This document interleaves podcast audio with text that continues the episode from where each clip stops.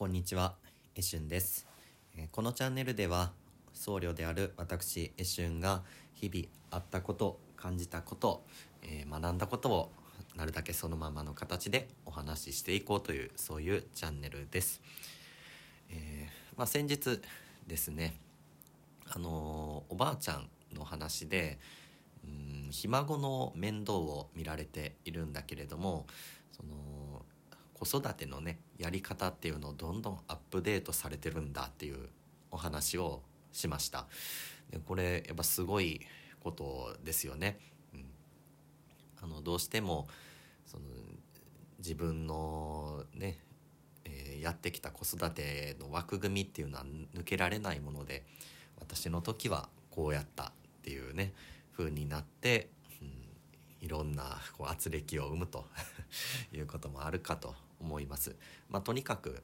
自分にとっての常識っていうものが当然できていくわけで、うんねまあ、大体その法則化してこういう時はこういうもんだっていう風にして、うん、その思考の考えることの手間を省くわけですね。まあ、こうしていかないと確かにその忙しい、ね、生活の中ではの情報処理していけないわけですけれどもでもやっぱりその柔軟にいろんなものっていうのは変わっていくものだと受け止めて、えー変わっていかなければならないんだろうなと思うんですがまあねこれ私も全くできてないことですね。あのこの前ですね妻があのブロッコリーを、まあ、出してくれたんですよねあの料理してくれたんですで、まあ、自分はブロッコリーってあのお湯で茹でてするもんだと思っていたんですよね。でもあの電子レンジでチンすればいいらしいんですよ。へえと思って。でもなんかやっぱ自分はですねお湯で茹でた方が美味しいんじゃないかと。こう思いまして。お湯で茹でたあのな電子レンジで茹でたん？でも違うらしいんですね、の電子レンジでやった方が栄養がちゃんと中に残るらしいんです。ブロッコリーのあの栄養っていうのは水に溶けるそうでそうすると茹でてると水に溶け出してしまってでそれをまあシチューとかにするんだったらね残りますからいいですけども大体こう茹でてなんでしょうブロッコリーをそのマヨネーズとかでつけて食べるんであればお湯って捨てますよね。だからあの栄養がせっかくの栄養が、まあ、捨てられちゃうとこういうことになるらしいんですが、えー電子レンジだとそれが少ないそうなんですね、えーそうかと、まあ、だからその茹でるっていうのは手間はかかるんだけれども実はレンジでやった方が時間も早いし栄養も残ってると。えこういうことなんですよね。うん、いやこれはすごいなと思いましてねあのどうしても手間をかけたものっていうのはいいものだと思ってしまうところがあると思うんですよね。うんあれだけの時間勉強したんだからもうきっと大丈夫だとかねあったりしますけれどもいくらねたくさん勉強していても全くその試験とですねあまり関係ない勉強だったらその試験の、まあ、点数にはならないわけですね。うんまあ、自分の力には確かになってるかもしれませんけれどもやっぱりその試験ですねテストに合格するっていう目的があるんであればそれに応じた対策っていうのをするでしょうし何も時間かかればいいっていうもんじゃないと。うんまた何かあの調べ事をする時にもですねあの、まあ、ネットでパッと調べるということもできますけれども、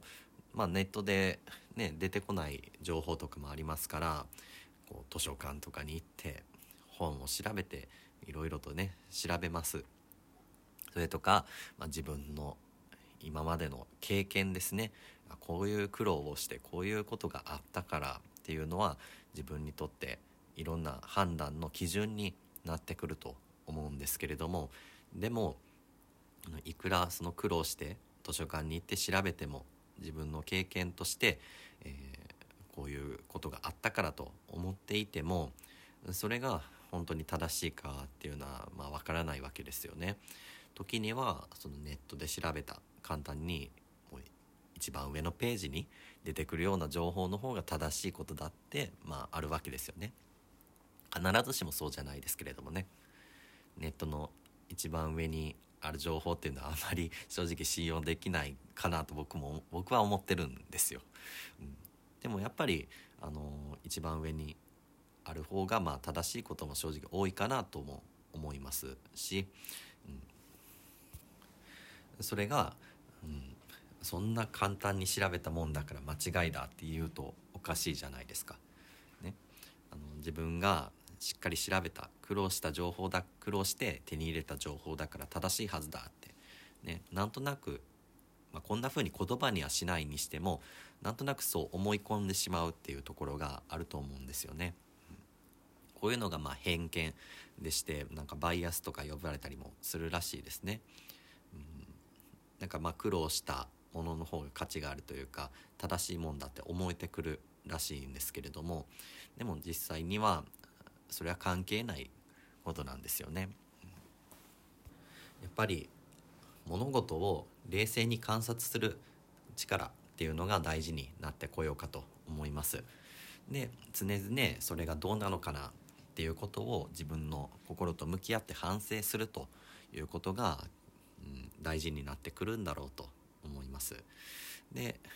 まあまあお坊さんなんかは本当はそういうことを目指していく立場というか、うん、自分の偏見とかに惑わされずしっかりと物事を見つめていこうとこういうのが、えー、僧侶として仏教徒としての在り方なのかなと思います。でそのために、えーまあ、お経をね唱えて自分と向き合う時間でも実はあるんですよねああいう時間っていうのは。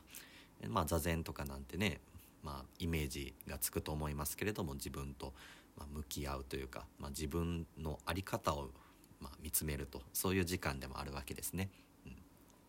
でこれは本当に貴重な時間だなと思います。なかなかお坊さん以外だったらそういう時間っていうのは何でしょう本当に贅沢というか、うんね、会社に行ってで帰っても家のすることがあるとえそういう中でなかなかこうねお仏壇に向き合ってとか、えー、座禅をちょっとやってみようかっていういう風な発想にはなかなかならないところだと思うんですけどもお坊さんっていうのは、まあ、そもそもそういうことをする人じゃないですか。だから本当に恵まれてるというか贅沢だなと思ったりします。まあそれをねそういうふうにいい時間だって思えるからまあお坊さんでよかったかなと思ったりもするんですよね。まあそんな風にですね、えー、物事を冷静に平等に観察できるこういうのが、えー、いいんだろうと思います。その自分の常識っていうのにとらわれずその常々自分と向き合う時間自分と向き合うとこれが大事になってくるんだなということを、えー、ブロッコリーの件で思わされましたと そういうお話でした。まあ、こんな風にですね日々思ったことっていうのを、えー、こんな感じですけれどもお話ししておりますのでまたよかったらご視聴ください。えー、本日も私エシュンのお話にお付き合いいただきましてありがとうございました。え皆さんのこれからの時間が一日がいい時間になりますようにでは失礼いたします